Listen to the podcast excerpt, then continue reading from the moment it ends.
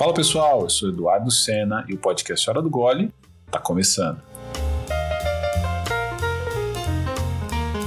Seguindo com a nossa temporada, de olho nas pessoas que estão ajudando seus mercados e comunidades a se preparar para o futuro pós-pandemia, hoje o nosso papo é com Egnalda Cortes, fundadora da primeira agência de influenciadores negros da América Latina. Mas antes de ouvir, eu queria dar dois recados super importantes. O primeiro é para algumas pessoas que, além de ouvir, interagir e compartilhar esses papos, também confiaram no meu trabalho a ponto de apoiar financeiramente o podcast. Esse recado é um obrigado especial para essas pessoas que estão aí participando da campanha de financiamento coletivo do podcast Hora do Gole lá no Apoia-se. Muito obrigado, Bianca Sartori, do perfil B Sartori Beers, a Bia Morim, do perfil Bia Sommelier, a Rose Sá, lá do Instagram milhas.cervejeiras, e a Gabi Rubens, do perfil Eu Gabi Sommelier. Com o apoio de vocês, a gente com certeza vai mais longe. Obrigado demais por acreditar. Primeiro brinde de hoje é para vocês. Saúde!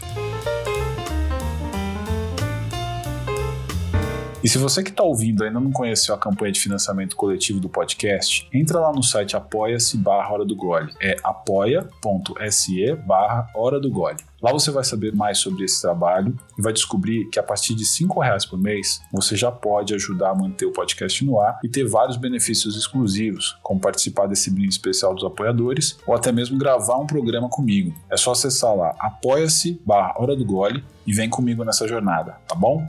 Para fechar, não esquece de acessar o Instagram Hora do Gole para deixar sua opinião lá no post do episódio. E também aproveita para assinar minha newsletter exclusiva com várias referências criativas, criação de conteúdo, cultura, entretenimento e, claro, boas cervejas. É só acessar lá dentro do perfil, entrar no link da bio e se cadastrar, tá bom? Agora bora ouvir esse episódio? Aumenta o som e vem. O podcast Hora do Gole tá só começando. Ela é considerada uma das pessoas mais influentes do mercado digital, é fundadora e CEO da primeira agência de influenciadores negros da América Latina e hoje ela vai falar com a gente sobre toda essa história sobre empreendedorismo negro no mercado de influência. Pensa na honra que é ter essa mulher aqui e multiplica por mil, que é disso que eu tô falando. Bem-vindo, Ignalda Cortes. Obrigado por estar comigo nesse papo.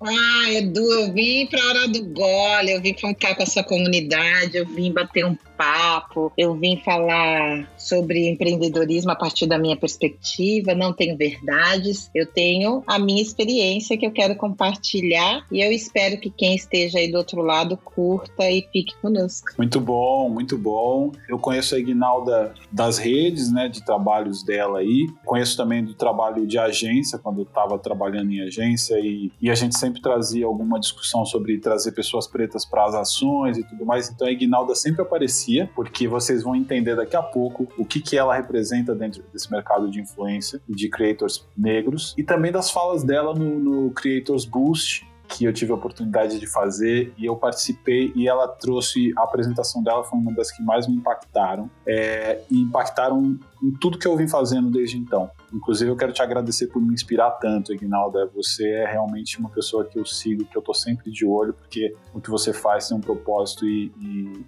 e é muito próximo do que eu quero, do que eu, do que eu acredito. Inclusive, eu lembro até Edu, hoje. Sim. Edu, você é um você é aqueles. Gente, nós estamos aqui conhecendo um infiltrado. Na, no, no caso, não é na clã, né? Mas é. assim, um infiltrado da indústria. Porque olha só em quantos momentos você fala de mim, em, né? Você em diversos players da indústria, totalmente diferente. Que é o Will Pix, que é um no Creator Bush ali, que é um, um, player que vem mais nessa cola, né, da indústria inteira. É um, eles fazem a liga da indústria. Na agência, que é um player que é extremamente importante, porque está ligado às marcas e é onde vai, é onde pode financiar os nossos negócios, né, com, com os criadores de conteúdo. É uma ponte super importante. E como seguidor, meu, você é mó infiltrado daqueles. Gente, isso que é hackeamento. O cara tá em todos os lugares. Eu fiquei toda. Você falando, eu não sabia que você tinha estado em tantos lugares e a gente se encontrou em tantas vezes. Que bom, fico feliz. Eu que me sinto honrada de estar aqui com você. É, é Poxa, tão bom é, entender que essa indústria, vocês são raros, né? Agora, você, Edu, deve estar no mercado, na indústria é, publicitária há bastante tempo. Você sabe mais do que ninguém que você era um dos poucos. Hoje, com Sim. algumas é, algumas ações afirmativas das empresas, nós temos, hoje eu estou falando, gente, há pouquíssimo tempo, há, há, dois anos, três anos que nós temos mais pessoas Sim. negras dentro do mercado publicitário. Mas Sim. até 2017 não era essa a realidade. Então, a gente está falando com uma pessoa extremamente experiente do, da, da indústria. É, eu estou falando como pessoa negra que não era pertencente a nenhuma herança de contatos dessa, dessa indústria, porque a gente sabe muito bem que a indústria publicitária ela, ela foi isso, né? Uma grande rede de relacionamentos da classe média alta que estudou nas universidades, que esteve nas melhores viagens e que se encontravam nas diversas funções dentro dessa indústria. É ainda um grande clube da classe média, classe média, classe média alta. E aí, pessoas negras nesse mercado, há 10 anos atrás, há 15 anos atrás, há 5 anos atrás, são verdadeiros hackeadores do sistema. Porque, além de não pertencerem aos grupos de amizade, tinham histórias muito distintas. Então, sobreviver a isso é muito inspirador também. Então, muito obrigada por me dar essa oportunidade de estar com você aqui. E não é rasgação de seda, sabe, gente? Quem tá me ouvindo aí do, do outro lado, é importante a gente exercitar o nosso amor dentro da comunidade. Então, eu reverencio o Edu porque reverenciar o Edu é um exercício também de cura para nossa comunidade, é reverenciar os homens negros que vieram antes de mim, é reverenciar meu pai, é reverenciar meu filho. Eu sou provinda de um homem preto responsável, pai, e que me criou para ser liberta. Eu crio um homem negro para o mundo, entende? Então, é, é, importante que quem está do outro lado entenda que não é natural e não, não é naturalizado ainda pessoas negras se amarem, pessoas negras se admirarem, pessoas negras admirarem o sucesso que a outra tem sem que isso seja um gatilho para alguma dor de frustração. Então é um exercício o reverenciamento entre nós e por isso que eu reverencio a sua existência, Edu. Muito obrigado. E eu gostaria muito que quem está do outro lado ouvindo começasse a entender como que é essa construção e por que que isso é muito novo e a gente cada vez mais precisa exercitar isso sem romantizar Perfeito quem nós somos, porque somos seres humanos, temos defeitos vários, como todo mundo, e a gente reivindica essa humanidade, né? E reivindicando essa humanidade, é importante dizer que também temos vários defeitos e nem todos nos gostamos. Mas reverenciar o sucesso, reverenciar as conquistas, isso é fenomenal e para mim me faz bem como cura, me faz bem como ser humano que reconhece, reconhece no outro, me faz bem como pessoa dessa indústria que sentia muita falta de ver os é iguais. Verdade né? Em 2015 eu cobrava muito isso. Então a gente vai, né? A gente vai é, deslanchar, deslanchar nessa conversa para falar, falar. Né? desde quando eu venho trabalhando nessa indústria. Mas é isso, gente. Esse início já foi assim, uhum. cheio de reverenciamento. Maravilhoso. E quem e que a gente consiga exercitar isso, porque o quê? Eu tô no gole, no gole do chá de capim santo é... limão, porque ainda vou trabalhar depois desse podcast. Eu também tô preparado aqui, eu queria te dizer, Guinaldo, que é, cada episódio é, um, é, uma, é, é uma surpresa maravilhosa para mim, porque essas, quando, a gente, quando a gente se encontra, rola uma explosão aqui e potencializa tudo, né? Tudo isso que você me falou assim é, é, muito emocionante porque eu venho de uma temporada que eu construí só com mulheres negras no mercado cervejeiro depois de ataques racistas que a gente sofreu é, em 2020 não só, com, só contra mulheres negras né, contra a comunidade mas também contra uma que é a primeira cervejaria negra do Brasil, que é Implicantes, e eu venho acompanhando e, e sendo uma das vozes aí que tem dado, dado luz para esse assunto. Então, uma das coisas que eu fiz para mexer um pouco com essa com essa comunidade foi fazer uma temporada do podcast só com mulheres negras para mostrar que elas existem e que as vozes delas não podem ser silenciadas nunca mais. E eu trouxe essa temporada e ela estourou. E ano que vem, agora no próximo semestre, eu vou fazer de novo e vou continuar trazendo as pessoas pretas que fazem desse mercado o que ele é hoje, porque a gente sabe que a maior parte da população é realmente de, de, negros e pardos. Essa é a população que mantém essa indústria é, milionária funcionando e eles precisam ter voz, eles precisam ter ati... eles já têm voz, eles precisam ter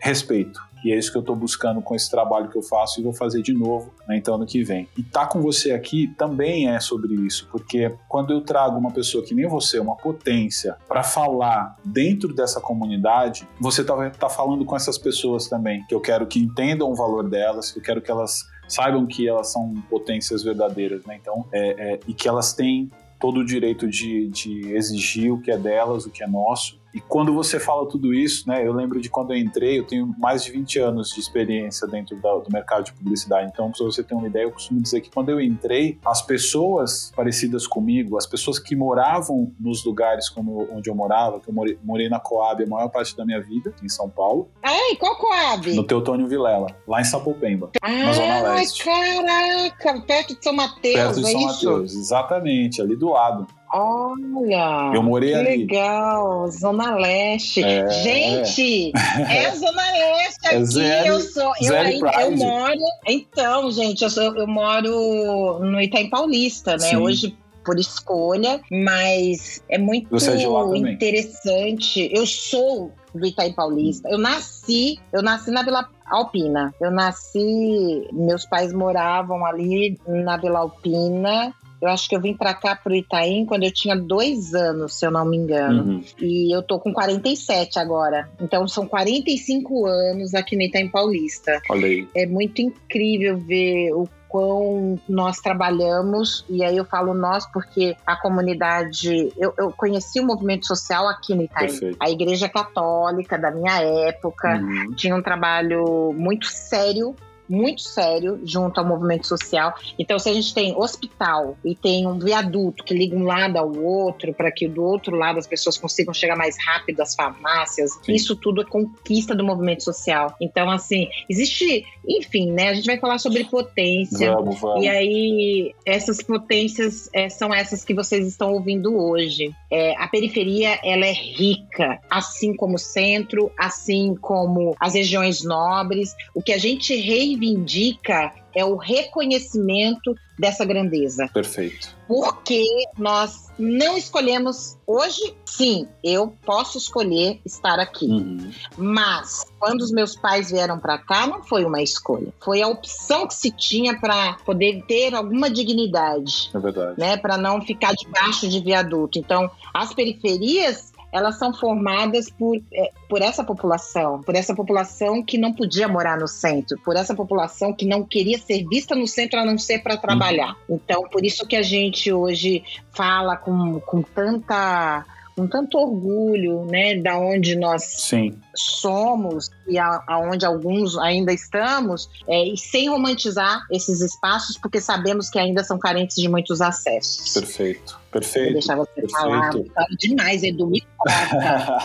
Não, mas eu acho que tem que falar mesmo e, e é para isso que você está aqui. É porque quando você falou lá, eu queria deixar aqui, né? Quando eu entrei realmente para publicidade, não existia no- perto de mim, nas pessoas com quem eu trabalhava, não existia uma realidade sequer próxima da minha. Eu levava duas horas e meia para chegar na agência e para voltar para casa. E não existia. A realidade de todas essas pessoas eram diferentes. Eu falo isso, eu falo isso porque uma vez uma, uma menina recentemente me perguntou é, numa ação que a gente estava fazendo para Anitta até e, e aí, ah, mas vamos falar de, de periferia e tal e, e mas assim, como é que eu faço? Né? Quais são, o que são as diferenças? Né? O, que, o que, que a gente pode pegar aqui dessa história? Aí eu falei, você não consegue pegar nada, não consegue trazer nada, né? Ela falou assim, eu não consigo, e, e tô falando de coração, eu não sei. Eu falei, então eu vou te falar uma coisa. O que, que é viver na periferia? Viver na periferia, só para você ter uma ideia, quando você consegue, quando você trabalha, é você ter que sair sempre mais cedo do rolê, porque você não tem carro, e ninguém dali, todo mundo mora a 20 minutos do rolê, você mora duas horas do rolê. Então você vai ter que pegar ônibus, vai ter que pegar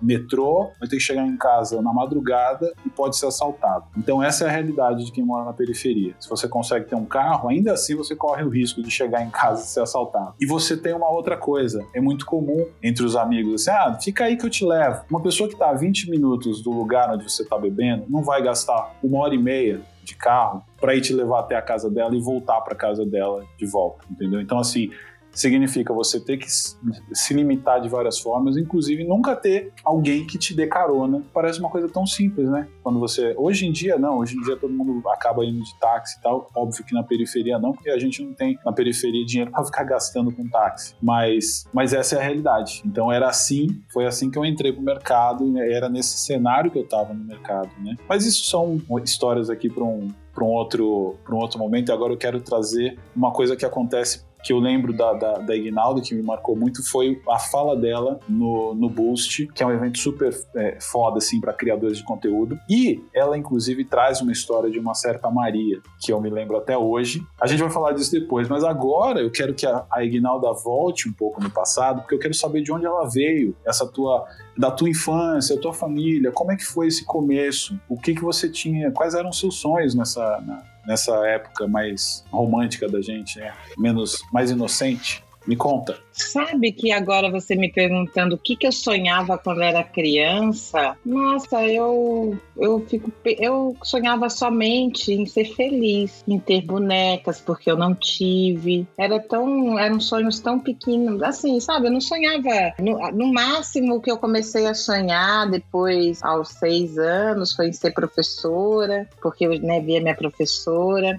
Mas no primeiro momento Edu, o que eu mais queria, o que eu mais sentia falta era dos meus pais, sabe? Eu, é, é, uhum. Meus pais trabalhavam muito e a gente tinha que ficar né, na mão de, de algumas pessoas e, e, essa questão às vezes coloca a criança em lugar de vulnerabilidade. Sim, sim. Eu fui uma criança e eu acho importante registrar isso aqui, porque quem vê o resultado pode achar que não, né? Que não tiveram, não aconteceram algumas coisas. Eu fui uma criança que fui bulinada aos cinco anos de idade é, por uma pessoa adulta, entende? Então, que eu sofri de fato a invasão do corpo do, de um outro, né, adulto, porque uma criança em, em, em estado de, de, em lugar de vulnerabilidade, quando os pais precisam deixar essa criança, isso é muito arriscado, mas é a única coisa que eles podem fazer. Então, é importante falar sobre isso, porque isso também é Ignalda. Eu vim desse lugar de dor também, entende? Isso não se repetiu, foi uma vez, mas foi uma vez que marcou, obviamente. Até hoje eu não falo para os meus pais que isso aconteceu, para ver o quão a criança ela fica. E eu não falo porque por que eu não falo para os meus pais? Porque imagina a dor que eles vão sentir e saber que eles não puderam defender, me proteger. proteger. E eles não puderam me defender porque simplesmente eles não podiam. E, e a gente precisa entender que quando a gente fala de pessoa, né, é, é, estágio de vulnerabilidade, a gente está falando de todo tipo de sortilégio que crianças estão expostas. Sim. Então eu sou essa criança que veio desse lugar. Então qual era o meu maior sonho? Quando criança, ai que os meus pais estivessem cada vez mais perto de mim, porque aí eu não correria riscos. Então assim, eu venho de uma infância que tem um lado bonito quando os meus pais estavam por perto, mas tem um lado de dor. Então, quando eu era pequena, a única coisa que eu sonhava é ter meus pais por perto, sempre. Sabe? Era o meu maior sonho. Aí eu, eu não tinha boneca, então, e no quintal tinha um milharal. E eu brincava com aquele milharal, cada boneca, cada, cada milho, aquela parte verde, era o cobertorzinho e aqueles pelinhos do milho era o cabelo da boneca. E eu me divertia e fazia daquilo uma grande fantasia. Então, esse é o primeiro momento, né? É, é a, a, a tenra infância. Depois, é, é, os meus pais sempre colocaram para nós que a educação era um lugar de libertação. Então, o grande sonho era entrar na escola. Grande sonho. Como é importante isso, né? Eu, era um grande sonho entrar na escola. Então, assim, foi um grande momento na minha vida entrar na escola. Lembrando que minha mãe, ela fez magistério, né? Então, no ensino médio, que minha mãe teve. Meu pai estudou até Mobral, mas minha mãe pôde fazer até o magistério. E aí, é, como eu tive meningite, a, a gente está no surto pandêmico, que é do Covid. É bom situar aqui para quem está ouvindo esse podcast depois que isso passar daqui a há 10 anos, 5 anos, 3 anos, é nesse momento que nós estamos vivendo agora, né, do Covid. Mas é, houveram outras é, epidemias graves no Brasil e a gente precisa falar sobre isso porque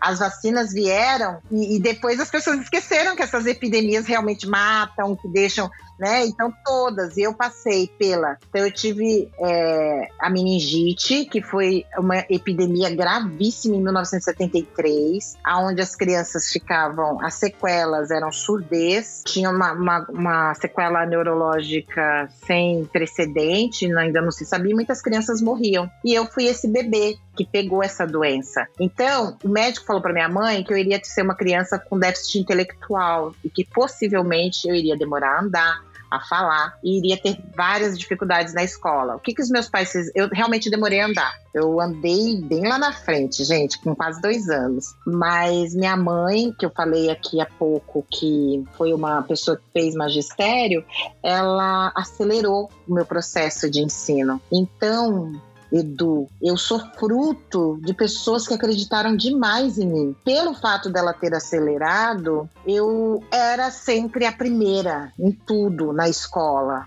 porque eu era muito adiantada, eu já sabia de tudo, eu já sabia, eu aprendi, sabe, eu aprendi a ler mais rápido, aprendi, porque tive esse processo acelerado. Maravilhoso. Houveram consequências neurológicas? Houveram sim, mas é isso, de novo, famílias pobres não têm como acompanhar sequelas de uma doença. Então, assim, meus pais não acompanharam, e isso apareceu lá na fase adulta, lá na, na fase de jovem adulta apareceu essa sequela, que era já algo que já devia vir há, há muitos anos, anos, mas de novo, isso não é, impactou negativamente para que eu avançasse, sabe, e ganhasse espaços. Eu fui uma criança que se adequou ao ensino pragmático e me adequando ao ensino pragmático, eu era premiada, eu sempre era primeira em várias coisas e isso foi alimentando também a construção da minha autoestima. Perfeito. Então, que vem desse lugar de estar me adequando, pertencer a algo, né? Porque quando você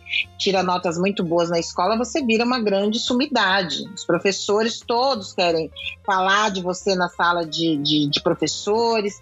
Então, eu fui essa criança que fui muito celebrada durante essa fase. Então, isso me ajudou muito na construção da autoestima. E uma pessoinha muito, muito, muito importante nessa construção foi a primeira pessoa que eu ouvi, né, ela dizer que foi a primeira pessoa que me disse que eu era bonita foi minha avó, Evangelina Maria de Jesus, mulher da roça, uhum. é, da casa de farinha, uma encantadora de gente, que era lavadeira, só que eu na minha na, na infância, como ela não falava o que ela fazia, ela só me chamava para ir para a fonte e eu só percebia para mim, pra, minha avó era uma brincadeira lavar roupa e pôr quarar.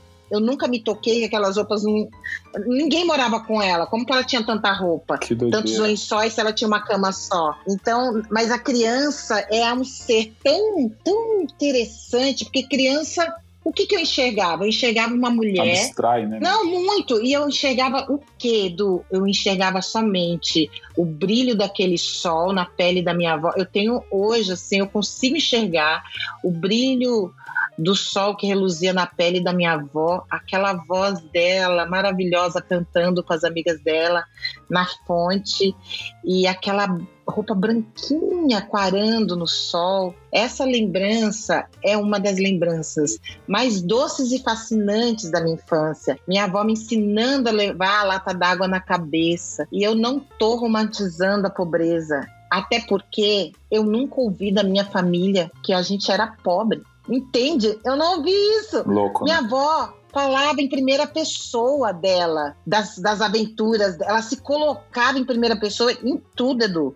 Eu achava que minha avó era alguma pessoa muito importante, porque ela passava pela rodagem. Isso eu tô falando de Amargosa, Bahia, 1978. Uhum. Rodagem seria uma estrada que roda muito carro e carroça, chamada então rodagem. Quando ela passava com a sombrinha dela, porque muito calor para ir para feira, é dois quilômetros para a gente chegar na feira. Eu não me dava conta, por exemplo, por que, que minha avó não tinha uma carroça, não tinha um jegue e andava a pé, que isso era sinônimo de pobreza. Na minha cabeça, a gente ia andando porque minha avó tinha que falar com todo mundo.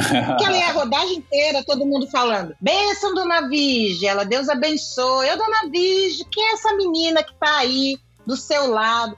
É minha neta de São Paulo.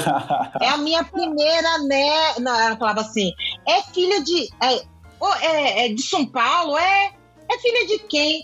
É filha do meu derradeiro, do mais velho, com a derradeira da mais nova de Dona Antônia. Tu lembra dela? e assim ela repetia a estrada inteira. Eu sou filha, neta de pessoas assim. Então, apesar, entende que eu sou formada por dores e amores. Sim. Então, quando me fala da minha infância, eu tenho essas lembranças, que são lembranças que me formam, né? Então, eu fico lembrando assim.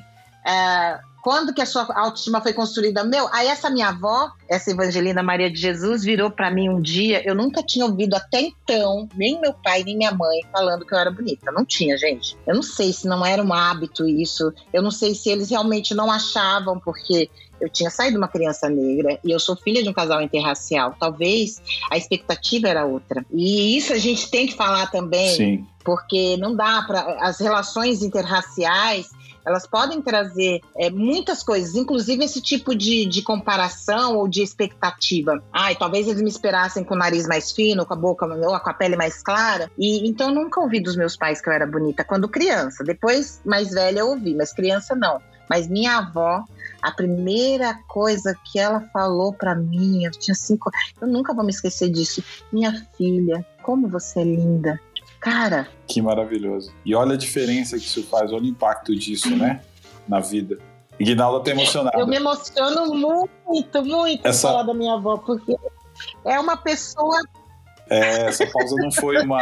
Não foi, não foi um erro aqui na gravação, não, gente. A tá super emocionada aqui. É. Eu também, porque a, a, tua história. Nossa, a tua história é, é, é, Eu vi isso acontecer durante quase, quase 10 episódios, são 10 episódios da outra temporada, porque eu trouxe essas mulheres negras para falar. E é a minha história, porque minha mãe, mulher negra de Taberaba, baiana, é, de família de mais de 20 irmãos, tudo isso aqui que você já, já conhece, né, já sabe. E por que que eu faço essa pergunta, Ignalda, logo no começo? Porque eu acho muito importante que as pessoas que vão ouvir esse papo muito provavelmente já sabem da tua da tua grandiosidade hoje, do lugar que você tá. E quem não sabe vai conhecer. Mas é legal saber da jornada, né? Porque é. eu, eu gosto muito de trazer isso, porque é aqui que tá a essência das pessoas, e você falou disso, né? A tua formação vem daqui, o teu caráter, a tua inquietude, a tua força, né? Tudo vem daqui. É. E tem uma história que é tua e que,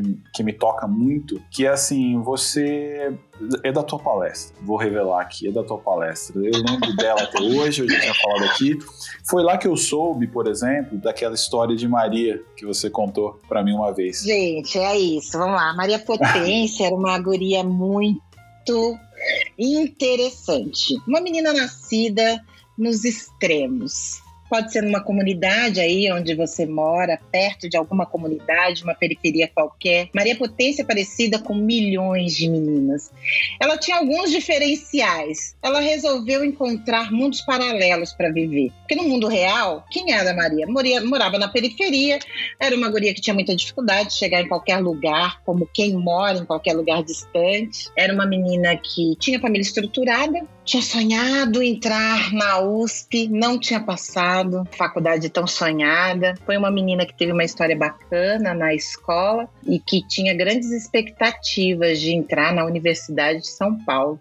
Porque quem entrava lá depois poderia ser empregada em qualquer lugar do mundo. Mas Maria não conseguiu. Maria também vem dessa história de frustração. Mesmo assim, ela acreditava muito que ela era gigante no que ela fazia.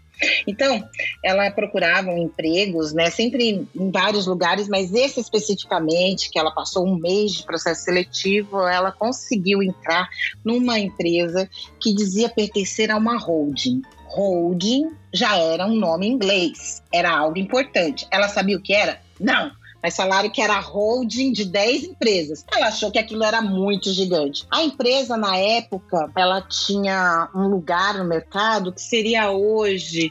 Você vai me trazer melhor, porque você é do ramo publicitário, qual empresa seria? Porque era o banco Interunion e vendia uns carnês que chamava Papa Tudo. A garota propaganda deste dessa empresa era a Xuxa. Pronto. Maria tinha certeza que trabalhando nessa empresa ela iria encontrar a garota propaganda em qualquer momento. Porque na cabeça de Maria, uma menina que veio da periferia, não, ela não tinha distanciamento de que essas publicidades pudessem ser gravadas em estúdios distantes da empresa. Na cabeça dela, uhum. tudo era feito ali. Então, Maria estava numa empresa que pertencia a uma holding. A empresa tinha uma garota propaganda que era a pessoa do momento, assim como é Juliette hoje, assim como foi Maísa até alguns anos atrás. E essa empresa, além de registrar, pagava três salários mínimos e cada ticket valia cinco McDonald's. Maria se sentia pessoa rica, bem-sucedida. A função dela, poucas pessoas conheciam que de fato se fazia. Maria também não conhecia muito, mas o nome também era bonito. Operadora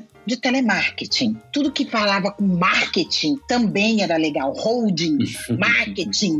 Então, ela celebrava o fato de estar numa função, que ela ia ganhar três salários mínimos, que ela iria ter a possibilidade de conhecer a Rainha dos Baixinhos e que o ticket dela dava cinco McDonald's. Cada ticket eram 24, cara, estourada no norte, né? Quebrou a firma.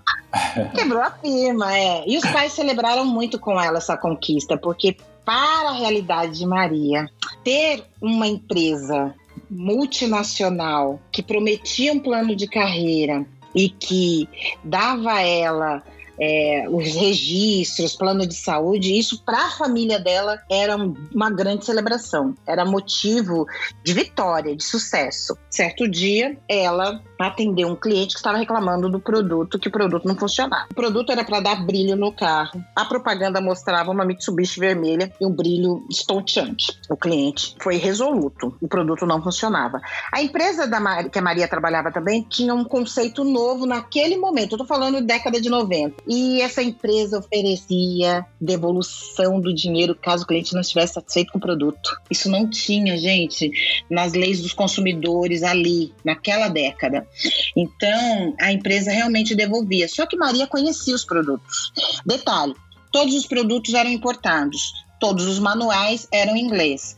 A empresa era muito jovem, não tinha tradução do manual no sistema. O que, que Maria fez? A Maria era operadora de telemarketing. A empresa pregava uma forma de gestão em que todas as pessoas se sentissem importantes. Todas eram iguais. Então Maria ficou muito à vontade, porque como ela ouviu isso no treinamento, o que, que ela fez? Acatou. Se sentiu muito à vontade de pedir para a supervisora ela pudesse ter acesso aos manuais em papel. A supervisora achou meio estranho, mas cedeu. Depois ela pediu se podia levar também um produto para casa, alguns produtos para testar, porque ela queria falar a partir de um lugar da experiência. Então, quanto aos manuais, ela pediu em papel porque ela queria traduzir os manuais, já que estava tudo em inglês no sistema e ela não, não falava inglês, mas ela tinha um bocado de livros e dicionários. Então ela conseguiu traduzir os manuais, conseguiu pegar alguns produtos e testar e sabia da eficácia dos mesmos quando o cliente falou que o produto não funcionava. Fez a lição de casa. Fez a lição de casa. Isso foi algo dado, estimulado pela empresa. A empresa dava liberdade para os funcionários darem opiniões, falarem o que pensavam, enfim. Era uma empresa muito jovem, então estava muito aberta, né? E Maria se sentia à vontade, não se sentia em nenhum momento interrompida, interditada em fazer isso. Então ela sabia que esse produto funcionava, porque afinal ela tinha testado no carro do pai, uma Del Rey, que não era uma, uma Mitsubishi, mas era uma Del Rey e ficou brilhando. Ela falou com o cliente que sim, que aquele produto funcionava e pediu uma chance para o cliente. O cliente, desconfiado, não queria dar chance, mas como ela foi muito insistente, ele falou: ok, o que, que você me sugere então? Ela falou assim: vamos lavar o carro juntos. Uhum. O cliente achou meio estranho esse tipo de proposta, mas topou. Entendam que naquele momento da história das comunicações não existia WhatsApp, videochamada. Videochamada era coisa dos Flintstones e Jetsons. Só existia na, na televisão ou no cinema como uma projeção do futuro. Mas existia o telefone bastante eficaz, chamada de voz. Então, Maria marcou com o cliente uma chamada de voz é, num domingo, que era o dia que o cliente lavava o carro. Ela trabalhava de segunda a sexta. Como assim fazer no domingo? Sim, ela ia fazer essa chamada de casa. E foi assim que foi combinado e feito. O cliente lavou o carro primeiro, ela deixou, tira todos os resíduos, lava o carro, lavou o carro e depois chamou ela no momento de passar aquele creme, aquela pasta no carro. Ela foi no passo a passo com o cliente, passando essa pasta e ensinando para o cliente como ele deveria polir. Resultado, o carro do cliente ficou impecável e ele viu o mesmo brilho que estava sendo prometido na publicidade. O cliente se sentiu muito satisfeito, Maria também, afinal, ela se achava o quê? Sucesso no que fazia, né? Excelente no atendimento ao cliente e era isso que ela queria, tão somente isso. Quando ela chegou na empresa na segunda-feira, dia que segue, atendimento normal, aquela risadaiagem toda da galera na hora do intervalo, porque Maria adorava é, era muito cheia de resenha e ela chamava a posição de trabalho dela, que naquele momento e até hoje é chamado de posição de atendimento, PA, ela chamava de PS, posição de sucesso. então, assim, ela tinha vários jargões que as pessoas achavam incrível e achavam interessante e riam junto. Por isso que eu costumo dizer que ela criava um mundo paralelo para ela, que sim, ela se sentia o máximo, que ela entregava ao que ela acreditava. É, lá para uma final de expediente, já, sei lá, meio da tarde, já que terminava às 18, eram umas 16 horas, Maria então recebe uma visita. A visita da sua supervisora desesperada, pedindo para ela parar o atendimento. Naquele momento, a central de atendimento, que era super barulhenta, estava em silêncio. Maria sentiu uma sombra estranha atrás dela e na frente, a supervisora apareceu um povo com vários braços pedindo para ela parar. Detalhe, gente, naquele momento da tecnologia também não existia muitas ferramentas de interrupção de ligação. A supervisora tinha que fisicamente ir até o atendente para poder interromper uma ligação. Maria tinha sido treinada para atender o cliente na sua excelência. Ela não podia interromper uma ligação que ela estava executando a função a qual ela foi treinada. Então ela terminou o atendimento, mesmo achando tudo muito estranho. A central entrou em silêncio, ficou todo mundo mutado, enquanto só Maria terminava de atender o cliente. Quando ela parou, deu mute, virou para frente, viu aquela sombra gigante alta, era o presidente da empresa, que ela já tinha visto em algum momento. Ele ficava no quarto andar, tinha descido até o segundo andar e pediu para que ela se levantasse. Naquele momento, Maria sentiu algum medo? Talvez alguns, mas ela teve muito mais curiosidade do que medo.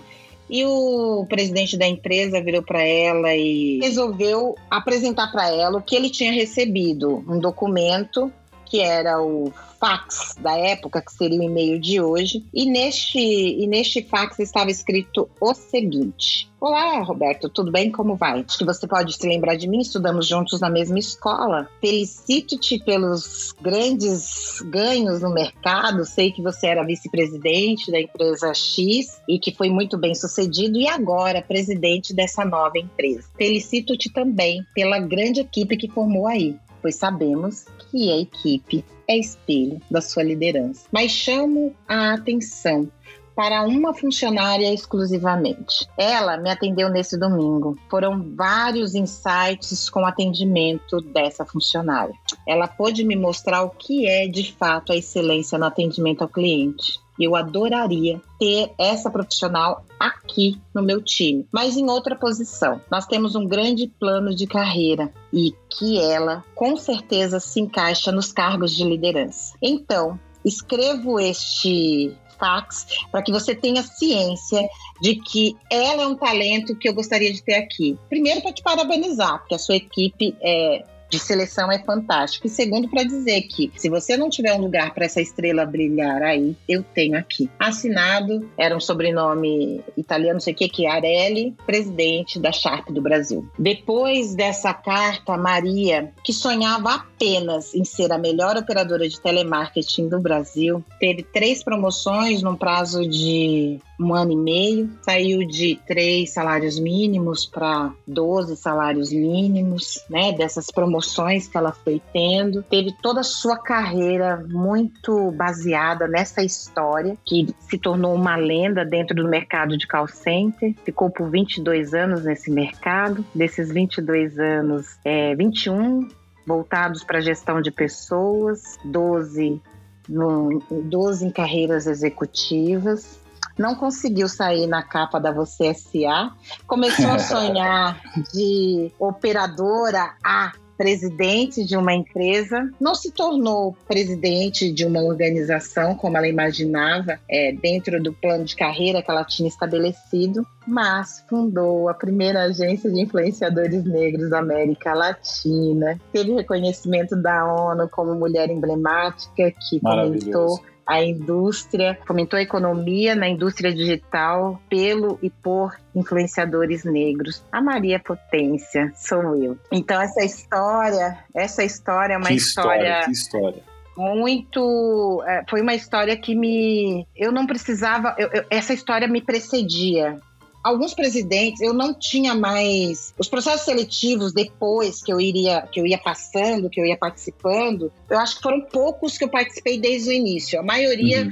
eram processos seletivos que o presidente queria falar comigo. Eu me tornei aquele aquele profissional que se tem curiosidade de conhecer. E aí por isso que eu também tive essa possibilidade de exercer essa questão da negociação, de ter bons salários. Eu fui essa exceção de ter um salário 40% maior do que um outro gerente no mesmo cargo, mas porque as histórias e foram outros feitos na minha vida profissional sim, sim. me precediam. Houveram coisas, Eduardo, que eu fiz, que eu, eu olho para trás assim, que eram tipo eram coisas pequenas pequenas que se tornavam gigantes, cara. Assim, eu fiz trabalhos com hoje, sei lá, seriam 600 mil reais a empresa me deu para fazer, porque eu pedi para fazer uma campanha motivacional e isso fazer com que a empresa saísse na Globo local, por exemplo. Eu somente era, eu era uma operacional, uma pessoa de vendas, uma coordenadora de vendas que queria sempre que as pessoas se sentissem muito especiais. Então, a minha maior meta naquele mercado era que as pessoas se sentissem tão potentes e especiais como eu me sentia quando eu era operadora. Porque assim, não é que eu me sentia especial quando eu fui promovida. Eu me senti especial a cada atendimento. A cada pessoa que eu tinha a oportunidade de conhecer e impactar. E, e, isso não é uma. Parece uma história tão distante. Gente, isso é, era a minha vida, assim. Eu, eu, eu lembra que eu falei que eu vim de movimento social? Sim, então, sim. A, as empresas eram oportunidades de eu transformar vidas. Todos os meus trabalhos eram oportunidades de transformar. Todos, todos os meus trabalhos, sem exceção, eu sempre implantei um projeto social. E eu era contratada para trabalhar com vendas mas eu não conseguia me, me deslocar de quem eu era na essência. Essa sua essência, né? Essa sua essência, né, Ignaldo? Foi muito importante para mim. Eu fui muito feliz no mercado de call center. Eu fui muito reconhecida. Eu fui, eu fui também tive bastante desconforto, enfrentei greve. Gente, eu sou, eu sou, eu sou uma mulher que viveu, viu? Vivi muitas emoções. Então, eu sou muito feliz por ter vivido essas emoções. E que legal trazer essa conversa para cá, que agora vai ficar gravada aqui. Todo mundo vai saber dessa história que só tá no meu treinamento, né? Ah. Mas é isso. Eu fico muito feliz também. É isso, é porque eu, eu sempre via a oportunidade de fazer algo diferente. Talvez isso também tenha sido a minha estratégia de sobrevivência e de existência, Eduardo. Quando eu olho para isso, eu falo assim: por que, que eu não me senti à vontade de ser mais ou menos, de ser mediana. Porque eu vim de uma realidade em que isso não era possível, não podia, eu não podia ser mais ou menos. Eu tinha que ser excepcional. E, as, e eu tinha me tocado de forma muito intuitiva de que talvez eu não alcançasse de uma forma. Porque nós que eu acho que é muito importante falar sobre isso aqui. A gente é diferente. Sendo diferente, pode ser que a gente tenha o mesmo uh, conhecimento de algo, mas os nossos conteúdos, inclusive hereditários, são distintos. A nossa experiência de mundo é distinta. Então, o maior erro que a gente pode cometer é tentar fingir ser ou tentar ser o estereótipo da branquitude. Entende? Eu sou barulhenta, eu sou festeira, festeira não tanto, mais ou menos, já fui mais. Mas eu sou barulhenta, eu gosto de abraço, eu gosto de uma boa conversa, eu não gosto dessas apresentações, ou menos, sem nem fazer essas apresentações publicitárias homéricas com um monte de coisa, com um monte de palavra em inglês. Eu nego esse inglês, gente. Eu sou uma, eu sou uma, eu sou uma menina da década de. Eu sou uma adolescente da década de 80, é, de movimento social. Então, infelizmente, naquele momento a gente negava o tio Sam, sempre que a gente não passou pela nossa cabeça, que os nossos irmãos negros sim, sim. falavam inglês também. É, não passou pela minha cabeça isso. Então, eu negava esse inglês, que hoje eu sei que é extremamente importante, que hoje eu sei que é muito. É uma forma de me conectar à diáspora africana, mas eu fui essa profissional que negava esses lugares. E como que eu sobrevivo negando tudo isso? Você sobrevive com a potência de ser quem você é. Você sobrevive entendendo a fortaleza que é todo, toda a, a, os gatilhos ativados para essa hereditariedade, sabe? Porque a gente carrega tecnologias, a gente carrega a revolução, a gente carrega a evolução dentro da nossa genética. Nós somos o berço da humanidade. Nós somos é, quem criou várias coisas primeiro. Então a gente carrega isso, Edu. Então, como que um povo desse pode só ficar no lugar de subserviência? Como que eu posso ser comparada a, a uma outra mulher, um outro homem que teve um outro recurso que é provindo de um outro lugar, sabe? Que, é, que, que traz, que é herdeiro a sete, oito famílias, ou que não sabe o que é a experiência da, das minorias. Eu não, não sou, eu não adianto, eu não quero performar isso. Eu não quero performar o que eu não sou. Minorizados, né? As minorias políticas, né? Minorizadas, minorias políticas. Então, assim, como que você vai fingir? Eu não gosto, eu quero ser diferente, eu quero apresentar possibilidades diferentes, eu quero entender o mercado, estudar o mercado, mas não para ser igual ao mercado. Não se combate o sistema sendo igual ao sistema, gente. Se combate o sistema entendendo hackeando e buscando coisas diferentes. Eu tenho uma formação política que me traz a possibilidade de pensar que existe possi outras possibilidades. O que eu reivindico é a pluralidade e a, e a alternância de poder. Então, assim, a gente já teve muitas coisas feitas por muitas, é, muito, né, pelo poder da branquitude. E tá tudo bem, e que eles foram muito bem sucedidos em várias coisas, mas o que a gente precisa reivindicar é a alternância desse poder. O que, que a gente pode fazer? Se não a alternância do poder, a união, né? Se a gente não, a gente não vai dominar sozinho, até porque a gente não detém o poder nesse, nesse país, né? Porque poder aqui nesse país, numa sociedade capitalista, é dinheiro, a gente não detém. Não somos banqueiros, não somos os não somos donos das grandes indústrias, não estamos nesses lugares. Então, nesse caso, a gente vai ter que se unir unir, mas entender o que, que a gente quer com essa união. A gente quer fazer igual ou a gente pretende fazer algo diferente? Eu pretendo fazer algo diferente.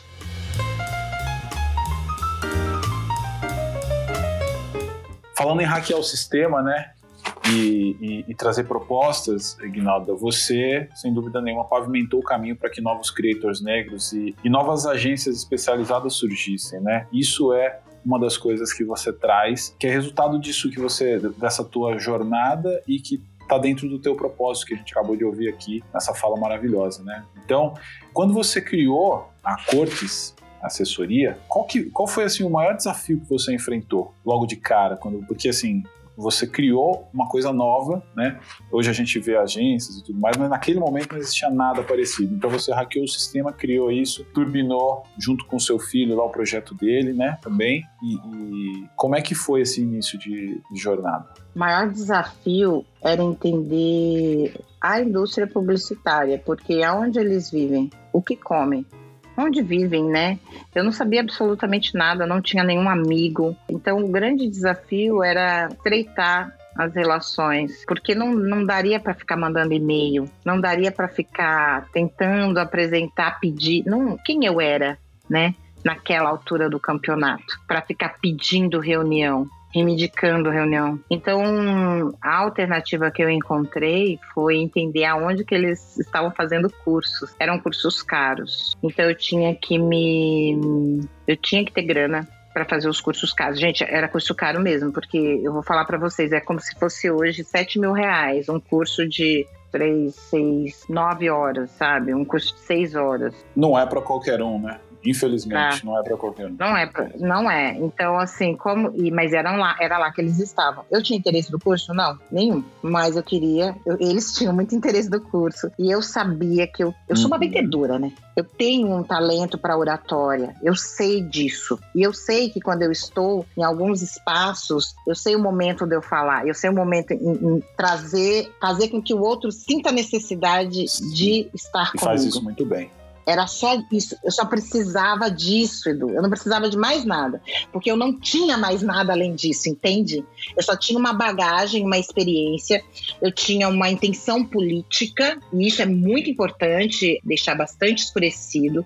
Eu sou essencialmente uma ativista. Então, eu tenho interesse político nas minhas ações. Então, eu fui para esses espaços entendendo que eu precisava chamar atenção porque o que eu tinha era poderoso, que eram influenciadores que estavam falando de educação, que estavam falando de consciência racial, não estavam falando de entretenimento, não estavam falando de nenhum assunto que ali naquele momento era ovacionado, né? A gente está falando do momento que Kéfera é, e Cossielo estavam no auge. E os meus, os, os influenciadores que eu cuidava estavam falando de raça, estavam falando de protagonismo negro, de história, estava falando sobre construção social. Eles estavam falando de algo que era diferente. E como era diferente, lembra que eu falei? Eu não comparava os meus influenciadores, os influenciadores que eu cuidava aos influenciadores que tinham na época, porque foi isso que foi muito dito para mim. Você é louca. Olha o tamanho dos seus. Eu vou, eu vou falar em magnitude de alcance. Era como se o maior uh, influenciador da época tinha 4 milhões. A minha maior influenciadora tinha 17 mil inscritos. Só que a maior influenciadora que estava com, com a Cortes e companhia, mudou o nome, gente, mas o Edu não tinha, viu? Tinha 17 mil, só que aí eu fui pesquisar quem eram os maiores influenciadores negros no mundo. A maior tinha 90 mil e era dos Estados Unidos. Falei assim, bom, a maior é essa, depois dela vem a minha, então a minha é a segunda maior. Pronto, é nessa régua que eu vou me firmar. Acabou. Eu não vou ficar falando de algo que eu não posso alcançar, porque esse algo, esse algo não é meu, entende? A gente tem que parar, separar o joio do trigo. Eu não sou igual, eu não vou ser igual. Eu estou numa sociedade racista. O algoritmo ele vai corresponder à sociedade. Então não adianta você querer, você que está me ouvindo, que trabalha em agência publicitária, não compare porque não tem como comparar um influenciador negro com a imagem negra, ele não vai conectar tanto quanto branco, porque você que está aí me ouvindo foi ensinado a gostar do branco, foi ensinado a entender o branco como o padrão, como a razão, como o global. É óbvio que quando você olha uma pessoa negra, no mínimo aquela pessoa é pretensiosa. Se você não, não começar a criar asco, porque você foi ensinado a. Se o preto é, é subserviente, ok. Se ele tem autoestima elevada, é metido. E aí eu já rejeito. Então, como que você quer que essas pessoas conectem tanto quanto? É óbvio que vai ter é, um distanciamento aí de alcance. Isso aí, essa equidade de alcance, sabe quando que a gente vai alcançar? Segundo a ONU, em 130 anos. Que loucura, né, meu? Com essa velocidade que nós estamos, em 130 anos. Então, assim, não dá. A equidade racial, senhoras e senhores, ela tá. Por mais que você esteja vendo aí nas comunicações imagens negras, mas ainda em cargos de poder nós somos a minoria da minoria da minoria. Estamos em 1%, 2%, 3% em algumas empresas. Algumas empresas têm projetos afirmativos e estão é, chegando aí a 20% em cargos de poder pessoas negras. Mas isso, em enquanto a gente é, estiver no processo, quer dizer que a gente está caminhando para. Segundo a ONU, que tinha uma meta até 2030 de a gente conseguir bater essa meta de equidade racial, e isso deveria ter vários planos do governo, não só da sociedade civil, porque por, por enquanto eu estou falando sociedade civil, né? Mas é, do governo a gente teve no governo passado as cotas. Hoje, se nós temos pessoas com formação e uma construção de conhecimento na academia a respeito de negritude é porque houveram as cotas. Cotas que são questionadas até hoje. Né? Até hoje. E que é um grande absurdo. Porque as cotas elas servem para possibilitar o avanço. E, e é avanço não é social só, avanço, gente. É avanço, são vários avanços. Não, a gente não está falando só da equidade racial no lugar de reparação histórica, que é fundamental. Mas essa linguagem de reparação histórica não convence, não apaixona, não conecta, porque não é, é quem está no poder não dói nela. Mas o que, que conecta? Falar de economia. E quando você não tem pessoas pretas no poder, você está deixando de ganhar. Porque, segundo o Instituto Mackenzie, pessoas negras em cargos de liderança rendem até 30% a mais. Haja vista a história da Maria. Por que, que, a, que, que é essa Ignalda do passado? Por que, que eu era sempre promovida? Porque eu, eu era simpática? porque eu era querida, porque eu era fofa, eu era tudo isso, mas eu era extremamente competente e entregava resultados acima acima do, do, solicitado. As minhas equipes eram de alta performance. E por que, que eram de alta performance? Adivinha? Porque tinha maiorias negras, maiorias mulheres e não era eu não ficava militando tá porque eu não vim de uma época em que a gente podia militar dentro de empresa não eu vim de uma época em que você ou apresentava resultado você tinha que ser estratégico veja bem e não quer dizer que eu era silenciada existe uma diferença entre ser silenciado e usar do silêncio como estratégia para avançar. Então, eu não ficava discutindo é, o, meu posicionamento político, eu apresentava números. Quando uma vez um vice-presidente perguntou, Ignalda, é impressão minha ou a sua equipe é 70% de lideranças negras. Eu tô falando, é porque eu tinha equipes de lideranças, né? Coordenadores, supervisores. Eu geria equipes de duas mil pessoas. E aí, qual era a minha resposta? Porque, gente, presta atenção. Essa pergunta, vindo de um homem, um homem que já tinha ali um tempo de, de, de mercado, é, podia ser muito perigoso eu me posicionar politicamente naquele momento.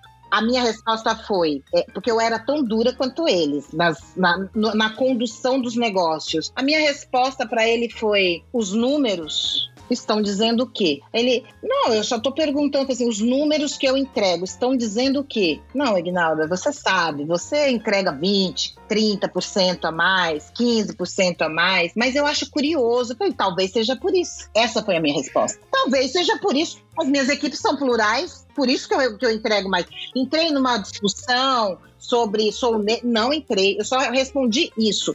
Talvez seja por isso, entende? E aí é, é você entender como que funcionam os processos seletivos e as promoções dentro das organizações, Edu. Porque dentro das organizações é questionado. Por exemplo, e eu não vou falar os nomes das organizações, mas eu fui questionado uma vez de um supervisor que ele era fora da, da empresa, ele era ele era uh, mestre de bateria de escola de samba.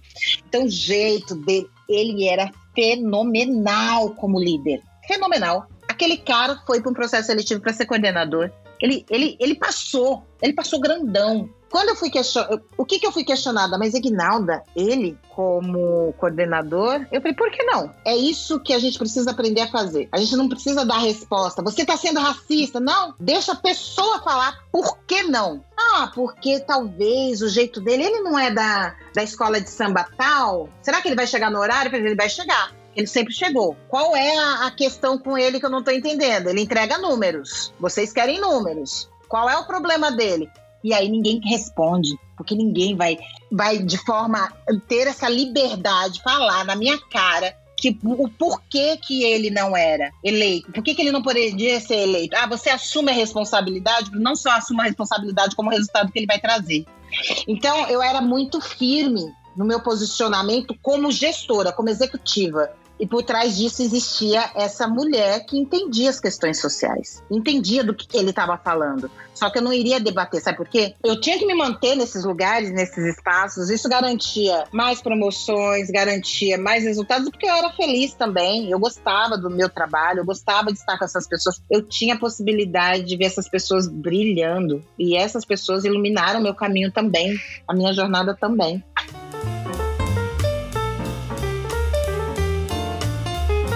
Aproveitar até esse, esse gancho dessa essa fala muito, muito importante sobre postura também, né? Sobre a, a, questão política, né? Hoje em dia não dá para você não ser político, né? Eu acho que inclusive a política é uma das coisas mais importantes que a gente tem como ferramenta de, de transformação, né? E de mudança, porque ela bem feita, ela realmente, ela realmente consegue conectar os opostos no sentido do comum, né? Claramente aqui você fez isso com maestria, né? E tem uma outra coisa que, que é uma provocação que eu queria te fazer aqui, né? Na verdade, não é uma provocação, né? É, é trazer uma informação aqui sobre o mercado, né? Que a gente, que, que eu tô mais conectado, para você trazer o seu ponto de vista, e a, a, importância dessa postura já foi dada aqui, mas, por exemplo, quando a gente está falando de creators, creators hoje no mercado, eles recebem cachês menores ainda, mesmo com base e engajamento similar ou até maior dos, ao dos brancos. Tá? E eles também são menos contratados por marcas para ações publicitárias. Isso ainda não mudou. É como você falou, a gente está vendo um monte de caras aí de, de, de, pessoas pretas e tal, mas assim, e fora do Instagram, e fora da publicidade, e aí dentro da empresa, como é que tá isso, né? A gente não tem essa resposta. No mercado de cervejas tem muito isso para piorar, como eu te falei, teve casos de racismo aí no ano passado que explodiu a bolha e até hoje a gente está aí se mobilizando para reorganizar as tropas aí e, e, tentar mudar esse cenário, né? Por que, que você acha que isso ainda existe? Quais os maiores desafios que a gente tem para mudar essa realidade, além de ter essa postura, de ter essa firmeza na, na, sua posição, né?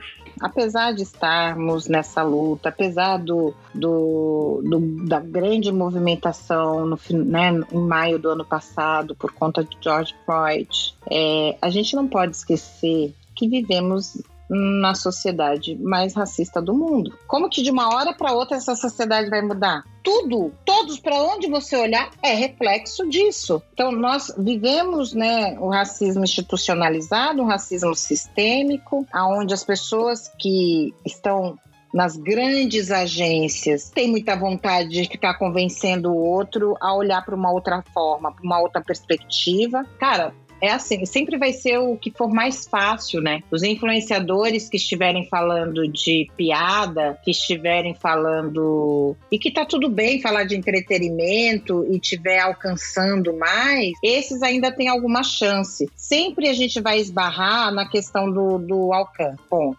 Ah, mas e o engajamento? O engajamento é bom, mas aí temos a, a questão do acesso. Quantos milhões de criadores nós temos nas plataformas? Qual é o percentual de criadores negros? Por mais que a gente siga criadores negros e a gente esteja numa bolha que dá a impressão que tem muitos, nós somos uma, uma minoria em números dentro dessas plataformas porque nós temos menos acesso. Você está falando com essa mulher que fez tudo isso, Edu, mas pela primeira vez eu estou tendo internet 5G na minha casa. A primeira vez, estou dizendo que eu instalei antes de ontem, porque aonde eu moro, e aí é que está a, a grande loucura do racismo. Porque Aonde estão as pessoas negras? Se elas estiverem na periferia, não é toda a periferia que tem boa internet. Aonde estão as pessoas negras? Se elas não tiverem acesso a melhores equipamentos, elas produzem o, o, o conteúdo delas, não tem a qualidade de imagem que, que querem. Ah, Ignaldo, não precisa de tudo isso. O seu filho não começou com Motorola quebrado? Sim, começou com Motorola quebrado. Mas entre escolher o influenciador negro da quebrada e o influenciador não negro que tem uma que é um cara legalzinho, gosta de trap, super desconstruído e tem uma excelente imagem, eu vou escolher esse outro. Além disso, a gente ainda tem algumas questões, né, que são relacionadas aos interesses das marcas. Até que ponto eu, eu me interesso e quanto eu quero investir, que eu acho que é o grande também é um, é um grande questionamento. Aí você me falou assim, ah, por que que os influenciadores negros ganham menos? Talvez porque eles também negociam, não tenham confiança, porque a história deles, a história deles de não pertencimento é tão, tão, é tão latente ainda que eu só preciso que uma marca top ficar comigo, que eu vou mostrar que eu sou foda. Se você me permite aqui, a gente ainda tem essa visão de que a gente precisa do endosso da marca. Eu falo muito isso. As pessoas acham que precisam do endosso da marca é para que o conteúdo dela seja, seja positivo e não o contrário que é eu faço um conteúdo foda, a minha comunidade compra isso de mim e acredita no que eu faço, e você é uma marca que quer falar com essa comunidade. Então você só entra se falar comigo. Então, assim, é o contrário, mas a, a gente, quando eu falo a gente, eu estou falando da maioria de criadores e criadores negros principalmente, não tem essa visão tão clara, né? E aí eu até aproveito para falar, pra te, até para pegar um gancho nisso. E, não, e por isso eu que vou falar, não, não, você não vai fazer isso, eu vou fazer isso. E por isso que é tão importante investir no Hora do Gole. É tão importante pegar e financiar os criadores que nós queremos que continuem, não precisem de marcas para poder manter os seus negócios. E não só manter os seus negócios, como, de repente, fazer coisas maiores, se dedicar só a isso. Porque a hora do gole tem aqui um criador, tem aqui um fundador que deve ter outra empresa, né, outros negócios, outras é, para poder manter aqui. O ideal é que você se dedique à sua marca, se dedique à hora do gole, mas isso só pode acontecer quando a hora do gole se pagar e pagar muito bem. não estou falando de sobrevivência, tá, gente? Vamos parar de pensar de uma forma é, de miserabilidade. Ai, porque só precisa se manter. Não, precisa se manter, precisa lucrar e ele precisa ficar rico. Por quê? Se o Edu ficar rico, ele emprega mais gente, emprega mais pessoas negras, coloca editores, é, forma pessoas, contrata advogado negro, enfim. A gente está falando de uma economia que pode ficar cada vez mais ativa e presente nas mãos de pessoas negras se nós estivermos financiando os nossos produtores de conteúdo. Então, por isso que é tão importante investir produtores de conteúdo que você acredita. Eu ia falar de um produtor de conteúdo aqui da, da, do Instagram que ele não aceita marca. É um menino negro, PCD, lá do Nordeste, e ele tem, e ele presta, ele tem o dia do Pix Day dele e ele presta satisfação para a comunidade dele. Quanto que ele postou, quanto que ele fez, quanto que ele alcançou, e aí ele tem ganho 8 mil reais por mês. Esse criador, gente, ele comprou o terreno da mãe dele agora, nesse ano, com o dinheiro que a comunidade tem pago para ele se Demais. manter. E ele não aceita as marcas, é muito incrível. Eu vou falar o nome dele, deixa eu ver aqui se eu acho. É Hawk, olha, é Hawk, H a-W-K. Já vou seguir. O Hawk é esse criador, olha lá, criador do Pixday. Ele realmente criou o Pixday. Ele pega e as pessoas vão depositando no, no na, na, na, conta dele para ele poder se manter, para ele não fazer com, com marcas que não tenham a ver com ele, sabe? Hoje pode ser que ele feche com um ou outro, pode ser. Mas assim, as marcas não têm tido boas experiências com o Hulk, porque mandam coisas para ele que não tem muito a ver com ele e ele esculhamba. É um menino nordestino, PCD do Nordeste. Casca grossíssima. Olha que revolucionário isso. E eu amo o conteúdo dele. Amo o conteúdo dele. Então, assim, o que que tá mantendo ele? Porque ele cansou, sabe? Cansou de esperar, cansou de, de mandar e-mail, cansou de solicitar. E ele entendeu também que o que ele fazia era muito importante, que ele não ia é, fazer uma campanha para um sabão de pó famoso por 500 reais, porque é esse o valor que uma plataforma de criadores de conteúdo acha que ele tem. A gente precisa entender qual é o valor que você tem, porque eu estou falando de criador de conteúdo para internet, de pessoas que influenciam a partir da influência qual é o valor do seu negócio, por quanto você quer vendê-lo. Porque se você tem outras possibilidades, que eu espero que você tenha, de ou da palestra, ou da consultoria, ou trabalhar numa agência. Cara, não, primeiro, não para de investir em você para fazer milhares de coisas, porque a gente não pode ter todos os ovos numa cestinha só. E porque isso faz com que você tenha autonomia. Quando você tem autonomia econômica, quando você tem autonomia de escolha, eu vou escolher se eu quero ou não quero ficar com essa marca. Não é a marca que vai escolher estar com você.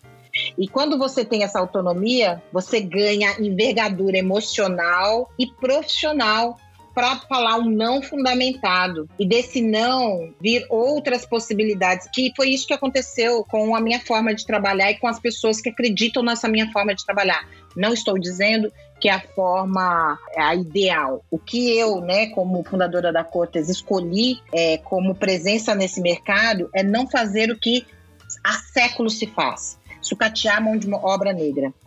Por que, que eu escolhi isso? Porque eu, como pessoa física dentro das organizações, eu soube me valorizar eu tinha, eu tinha certeza do que eu podia entregar, porque eu não entrego pouco, e que eu tinha que receber a altura para poder entregar tudo isso, toda essa intensidade. Então, eu acho que essa mar, sabe, isso ficou tão forte para mim que é muito difícil para mim é sucatear. Eu não consigo ficar com nenhum criador que vai fazer porque acha muito importante a marca. Eu não estou dizendo, gente, que é para a gente ser prepotente. O que eu estou dizendo é que as relações precisam ser horizontalizadas. A marca é bacana, tem seu propósito, tem dinheiro, tem muito dinheiro, mas o que é, você tem que seja extremamente fantástico para conectar com ela, para vocês estarem juntos, mas juntos num pé de igualdade, aonde você se sinta valorizado, sabe? Você precisa se sentir valorizado. Se você não estiver, se for uma moeda de troca em que o outro tem o poder de decidir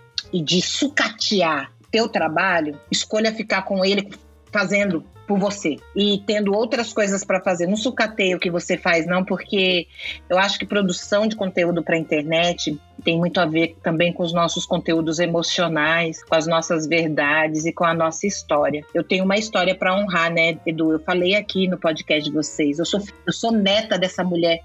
Imagina, uma neta de Evangelina Maria de Jesus e é, Antônia Maria da Silva vai ficar fazendo essas palhaçadas, essas patifarias eu tenho que dormir com a consciência tranquila de que eu estou fazendo a coisa certa, de que se hoje os meus ancestrais voltassem e olhassem para mim, eu iria poder reverenciá-los sem vergonha, sabe? Eu poderia pedir a bênção da minha avó e, e ela com aquele olhar de minha filha, que orgulho de você.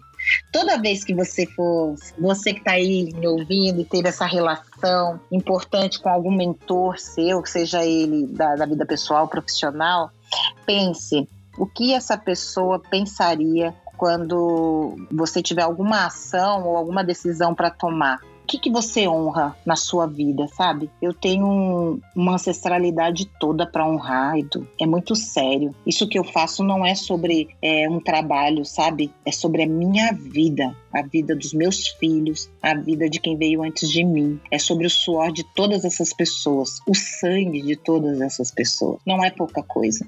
E se e depois, quando isso perder o sentido, eu, eu saio, vou fazer outra coisa. Por que, que você acha que nenhuma empresa dessas que vieram depois com milhões e que são gigantes agora, por que, que nem eles me chamaram para ser sócia? Eles são brancos, eles querem continuar no poder porque eles poderiam me chamar. Não foi genial a minha ideia? Eu estava super aberta a ser sócia de qualquer uma dessas gigantes agências hoje que estão militando aí, que estão colocando os influenciadores na Globo, em todos os lugares, em todas as propagandas. Por que, que ninguém me chamou para ser sócio? Porque querem continuar operando do jeito que sempre operaram. Porque não podem suportar em ter uma mulher no mesmo pé de igualdade. Eu posso ter influenciadores, ter umas marionetes e fazer-me. É muito interessante para o mercado. Não, eles estão interessados no negócio. É o dinheiro que eles podem lucrar e nessa régua nova que eu criei, né? Que ficou gostosinho também cobrar como eu cobro. E tá tudo bem. E foi por isso que eu comecei. Porque essas empresas não estão cobrando, estão cobrando direito, viu? Influenciadores que estão em grandes organizações, em grandes players, não estão não tá cobrando pouco, não. Eles aprenderam direitinho a lição, estão cobrando a mesma régua que eu cobro. Agora, estão querendo monopolizar. E aonde a monopólio desconfie? Se você for por uma empresa, porque ela tem muitos influenciadores, porque ela é fantástica, porque ela está em todos os lugares, pense, o que você quer com isso? Ah, Ignaldo, eu só quero ganhar dinheiro, só quero estar tá no hype, eu só quero estar tá com esse monte de gente. Tá bom, ok. Mas não vá falar na internet que você está indo contra o sistema ou que você é, reivindica essa existência num lugar de fazer diferente. Porque você pertencendo ao monopólio, você está fazendo o mesmo jogo. O jogo que a gente já conhece. Quem tem o poder consegue mais. E, e massacra os menores. Gente, eu só não sou massacrada porque eu acho que eu tenho gente muito fantástica que acredita no meu trabalho. Porque senão eu já teria sido. Eu sou muito pequena, Edu. Eu só tenho 10 influenciadores na Cortes. Por quê? Para eu poder ter mais, eu preciso ter pessoas com, com mais é, pessoas com mais experiência, que podam, possam fazer o mesmo trabalho que eu faço, e aí eu tenho que pagar bem.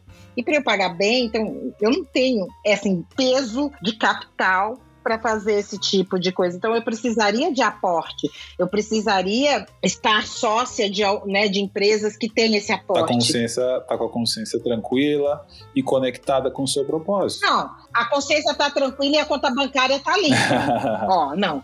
Ó, vamos combinar aqui. Tô com a consciência tranquila. O meu propósito tá super. Eu tô, eu tô agindo exatamente como eu acredito. Durmo todos os dias com a minha consciência muito tranquila. E a conta bancária da Cortes está muito bem, obrigado.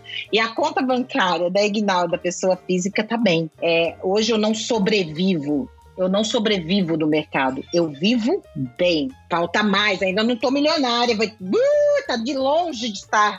Mas estarei. Eu chego lá, né? Porque o objetivo é poder, porque o dinheiro para nós, e é importante que a gente também estabeleça essa relação com o dinheiro, dinheiro para nós é acesso, gente.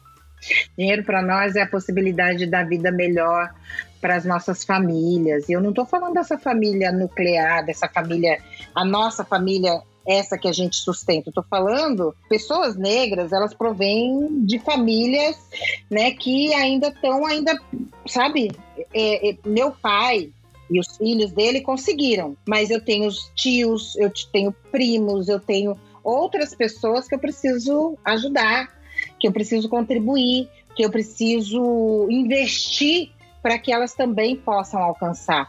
Então não é só sobre, entendeu? Assim, é um. Gente, é, é uma rede. E não faz nenhum sentido eu falar isso nas redes sociais e estar tá falando isso aqui no podcast se tiver alguém da minha família passando fome. Porque é isso. Ainda tem pessoas de segundo grau e de alguma distância que tiveram uma história no, em presídio. Então eu tenho que ajudar, sabe? Que, o que, que eu vou fazer com esse primo de segundo grau? Ah, foi porque ele quis? Ele não teve os mesmos acessos que eu. Ele não tá nas, na mesma cidade que eu. Ele tem uma outra história. E como que eu posso fazer com que ele possa construir uma nova narrativa?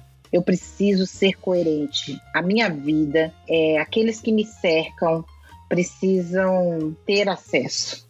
Então, é, é sabe, é um, é um lugar tão. É, a gente tem tanto ainda para avançar. Não é fechar a porta daqui para daqui frente tudo mudou, a vida vai ser maravilhosa e vamos crescer todos juntos. Vamos crescer. É, os meus descendentes já vão ter vida diferente, mas é, como que eu posso fazer para que outros, né, que estão em volta de mim e talvez com alguma distância também possam mudar? Não é somente sobre mudar a sociedade, como se a sociedade fosse assim né, uma instituição, a sociedade é quem está perto, a sociedade é, é o que está no seu entorno, a sociedade é a pessoa que trabalha na sua casa fazendo di diária. A sociedade, gente, ela é o que pulsa e está aí perto de você. Então, assim, a gente não é somente sobre grandes feitos, é sobre todos os feitos. Todos os feitos todos, tudo que você for fazer vai importar nesse processo de emancipação da comunidade negra, nesse processo de emancipação das classes sociais, é, que, né, dessas intersecções que ainda são tão oprimidas. A gente precisa fazer muita coisa ainda e tudo vai ser necessário e importante. Guinalda, maravilhoso você trazer toda essa. Tô até sem fôlego aqui. porque você falou de tudo, assim, é, eu tinha várias perguntas que estavam aqui soltas e que você trouxe, né, é, assim, resumidamente, né, você tem é, essa história com a negociação, você é maravilhosa na negociação, você me ensinou também uma coisa que eu, eu sempre praticava do meu jeito, mas quando você falou ficou muito claro, não só que era preciso fazer, mas que eu precisava continuar fazendo, que é saber dizer não, porque você é conhecida justamente por ter construído tudo que você conseguiu muito por conta de saber dizer o não, e o não é fundamentado, é assim que tem que ser. Então, muitas vezes a gente tem esse receio de se posicionar, ah, mas a marca não vai vir para cá, a marca não vai falar comigo, não sei o quê. Eu, eu tenho certeza que você tem vários exemplos, mas eu tenho alguns exemplos também, menos que você com certeza, por conta de tempo, mas é, Eu tenho alguns exemplos em que eu disse não. Depois daquele papo, a Ignalda chegou a mostrar e-mails de como ela diz não para uma, uma empresa, quando uma empresa vem com uma proposta descabida, como a gente recebe o tempo todo. E por dizer não, a marca veio depois até, até o meu projeto e falou assim: Olha só, eu queria fazer uma coisa com você porque aquela vez não deu certo, mas eu queria fazer uma coisa assim. E ela já chega diferente, porque a gente faz isso o tempo todo. Respeita, porque ela, ela sabe que você não é qualquer pessoa, que você está falando porque você entende do que você está falando, porque você tem um propósito, você sabe onde você quer chegar. Isso é sobre essa potência, essa voz que a Ignalda falou aqui. A gente tem que acreditar porque a gente é diferente, a gente sabe fazer as coisas. A gente vem de lugares muito, muito desafiadores, onde quem comanda não passou por isso. Tem um privilégio e tá tudo certo, cada um no seu cada um. Mas o fato é falando da gente, a gente tem essa possibilidade de escancarar. Só que a gente sempre foi oprimido. A gente nunca teve voz para falar, a gente nunca pôde falar alto. Então vocês podem falar alto, né? Queria deixar esse recado aqui e antes de fazer a nossa pausa, eu queria só que você me dissesse aqui uma coisa. Eu queria um palpite teu, uma visão de futuro, assim, num tweet, que você me dissesse o que você acha que vai ser a relação entre marcas, criadores e, e, e audiência depois dessas revoluções todas que a gente está tendo, né? Na política, na, na ciência, nas mídias sociais e na vida, né? A gente veio de uma, de uma pandemia, a gente não passou por ela ainda, mas a gente está aqui sentindo os impactos. Mas o que, que vai acontecer, né? Qual vai, qual, o que, que você acha ou espera das relações aqui daqui para frente, num, num tweet seu? haverão retrocessos, porque isso faz parte, estudando né, a, a, sociedade, a gente entende que é um vai e volta. Então, haverão retrocessos e depois para ver o avanço depois. Então, eu acho que nesse próximo momento, de novo, nesse próximo momento, eu estou falando nesse futuro mais próximo, haverá um ovacionamento pelo automático e pelo alcance. De novo, isso vai voltar. Uhum. E logo depois haverá, aí sim, aí vem uma, um retorno para o que faz sentido e o que é e o que faz a diferença. Quem vai permanecer? em, em, tanto nesse próximo momento como no, no outro, quem estiver extremamente conectado à sua essência. Nossa, Guinaldo, é muito subjetivo isso. Ah, maravilhoso isso aqui, isso é forte. É porque assim, mantenha-se conectado com o que você mais acredita. Porque o, o que eu falei nesse tweet é até um pouco péssimo, né? Parece pessimismo. Mas o quem é que vai prevalecer nesse rolê? Quem continuar conectado com a sua essência e trouxer inovação. A inovação não vai vir do lugar confortável e nem óbvio. Então, ouse. Não tenha medo do fracasso. Não é isso. O recado que eu quero deixar. Quem sobreviverá? Quem não tiver medo do fracasso. Perfeito.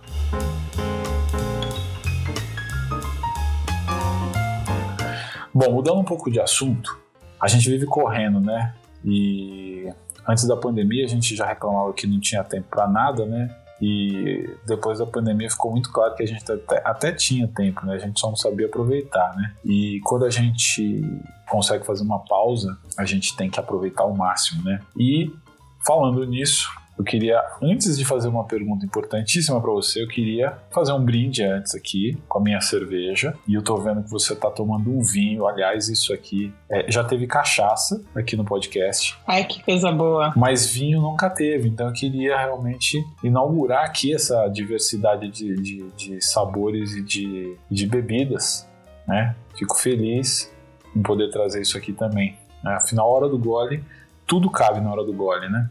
Vamos lembrar que a nossa conversa começou com chá de capim santo e limão. Exatamente. E tá terminando com um vinho maravilhoso sul-africano. Aí, ó, perfeito, perfeito. Trazendo aqui ancestralidade, paladar, né? Notas especiais. Então, aqui, ó, um brinde Aguinaldo a você. E é esse papo que a gente está tendo aqui que eu espero que vá transformar a vida de muita gente. Ah, Saúde. Saúde. Agora que a gente já molhou as palavras, né? Então eu queria fazer uma pergunta, já que a gente está falando de pausa, então conta para mim. O que você faz naquela pausa entre umas e outras?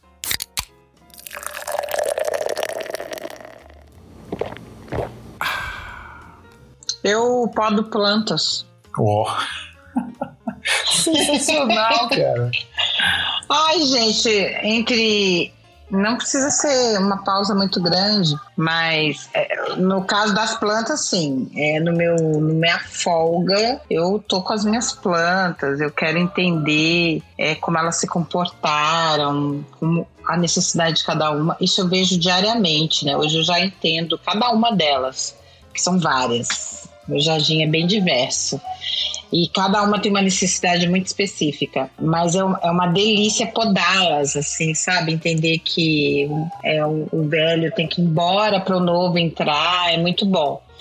E, mas fora essas grandes pausas, porque o podar não dá para fazer numa reunião tal. Mas o Simba e os Azul são os dois gatos que entraram na minha vida, os dois pets que entraram na, na vida dessa família durante a pandemia, né? O, os Azul tem três meses aqui em casa, mas é um gato já com mais de um ano de idade. E o Simba chegou aqui com um pouco mais de um mês, em abril do ano passado. E, cara, inclusive ele, um deles, está tá aqui perto de mim. Eles me dão uma noção de outras vidas e a forma com que vivem, as necessidades que eles têm. 18 horas todos os dias, todos os dias nos últimos quatro, cinco meses. O Simba entra dependendo aonde eu tô, com quem eu tô, é, onde eu tô, tô em casa, em home office. Mas o Simba, ele, se eu tiver com o celular na mão, ele entra na videoconferência, ele entra uhum. na frente para dizer a hora de parar. Eu quero atenção, eu sou um ser vivo e eu quero atenção, eu quero a sua atenção.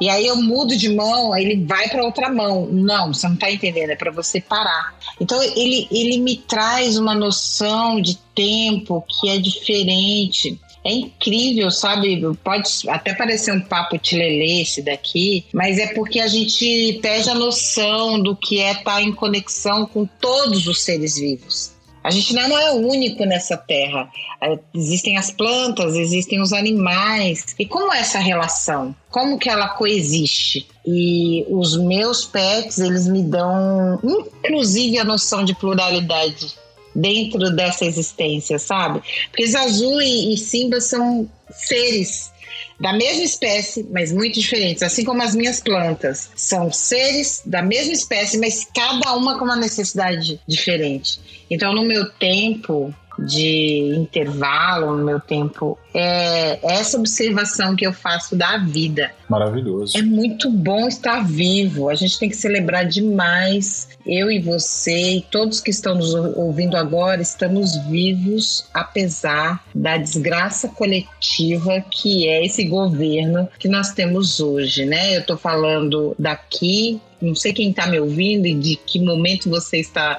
ouvindo esse podcast, a gente está falando de outubro de 2021. E é importante a gente dizer que as pessoas que estão ouvindo e que estão falando nesse podcast, elas já são grandes vitoriosas, porque superaram, sub, subverteram e estão vivas para estar tá dialogando a partir de um governo que, sim, negligenciou vidas humanas.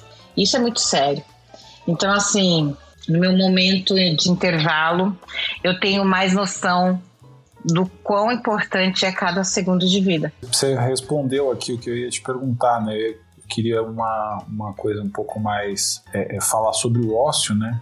O ócio que transforma, né? Eu acho que está muito claro para mim aqui na tua resposta, né? Então, esse olhar mais criterioso em volta, né? Para a vida, para os valores, para as pequenas coisas, né? Gente, eu não sei, você é pai de, de bebê, eu sou mãe, eu tenho 47 anos, não sei se eu já falei isso aqui. Gente, eu tô repetindo. Dá uma chance aí, porque a gente tá falando aqui da hora do gole, eu já estou em alguns goles. Então, se eu tô repeti sendo repetitiva, por favor, me perdoem. A gente tá trabalhando. Mas. Né? eu tô com os meus. Eu estou com, com os meus filhos. Um é um jovem adulto de 19 anos e a outra tem 14 anos, né? Então, às vezes, esse ócio é o ócio de ficar fazendo massagem nela. Ontem foi isso que eu e meu marido fizemos. Que ela tá fazendo boxe chinês, e ela voltou, ela já é caixa verde, voltou faz pouco tempo e tava com dor no corpo. Uhum. E aí a gente decidiu, os dois, a gente faz massagem um no outro, e, a gente, e ela gosta. Desde pequenininha, desde bebê, a gente faz massagem nela. Ah, que legal. E aí, agora, nesse corpo de uma jovem de 14 anos, né? Grandona, a gente foi fazer massagem. Ela, ai, ai, era uma delícia. Esse foi meu ócio, entendeu? De fazer massagem na minha que filha. Que coisa maravilhosa. Que conexão, né? Eu acho tão importante, Edu. Eu não abro mão, eu não abro mão de ser um ser completo, sabe? De ter uhum. minha família e de uhum. levar meu filho até o barbeiro. Eu não abro mão disso, não. Eu não quero chamar um Uber para levar ele, eu quero levá-lo. Tudo bem que é pertinho, né? Três minutos eu tô lá. Mas assim, eu quero construir, sabe, essa relação afetiva. É a vida acontecendo, né? É a vida acontecendo. Uhum. Eu quero construir essa relação com os meus filhos. Eu não acredito num discurso sem ação. E numa ação que é só para o outro, só para fora, só para o mundo. Eu acredito nessas pequenas evoluções que a gente promove, que é ter uma família, uma mulher negra ter uma família e construir laços afetivos a partir, a, a partir da, das dores e da, vulnerabilidade, porque eu não sou forte o tempo inteiro, eu não sou guerreiro o tempo inteiro, é uma das minhas, é, dos meu, das minhas pretensões, porque eu quero que essas, essas pessoas que eu crio para o mundo é, possam ver esses corpos negros como possíveis de afeto e possíveis de construções futuras, sabe? É, isso a gente só faz a partir de exercícios, exercícios de, de afetividade, de proximidade. Eu não abro mão disso, não. Eu, eu gosto muito de estar entre eles, assim. Muito bom. Hoje Maria falou para mim, mamãe, eu tô com saudade do meu irmão. Ele só faz. Gente, ele saiu meio-dia. Ele foi pro Rio. Eu achei tão fofo ela falar 14 anos, né? Pra mamãe, eu tô com saudade do meu irmão. Eu falei, filha, mas ele não tá nem um dia fora ainda. Então a gente, durante a pandemia, a gente pôde estreitar os laços.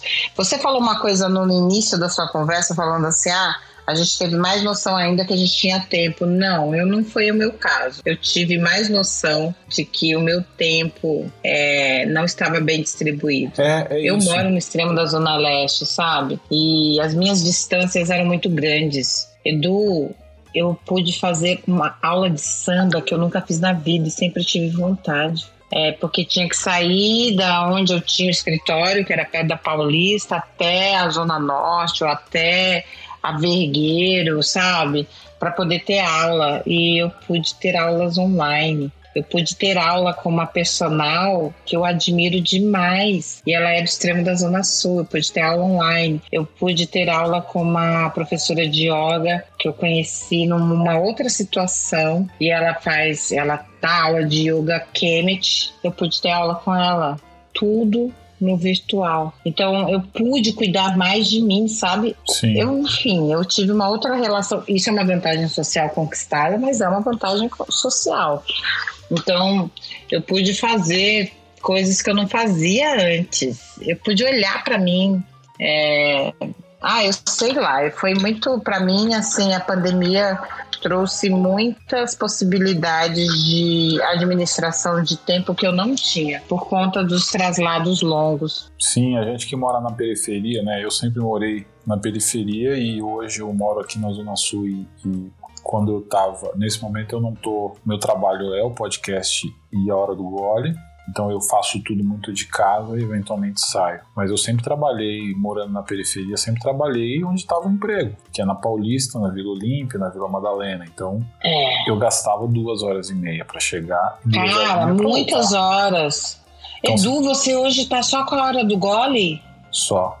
Gente, você que está me ouvindo, pelo amor de olha, pelo amor dos orixás, os santos, anjos, tudo que você acredita aí do outro lado. Bora fortalecer esse financiamento coletivo aí para que a hora do gole permaneça, porque não é simples. E aí eu devo bater palmas para essa mulher que está apoiando, né? Porque a gente tem que lembrar, para alguém realizar, outra pessoa tem que estar tá apoiando. Então a sua esposa que está te apoiando nessa possibilidade, sabe? Sabe? Porque é importante demais o trabalho que você está fazendo. Obrigado. E a Adri é parceiríssima, né? É importante demais se colocar como protagonista da sua história, né?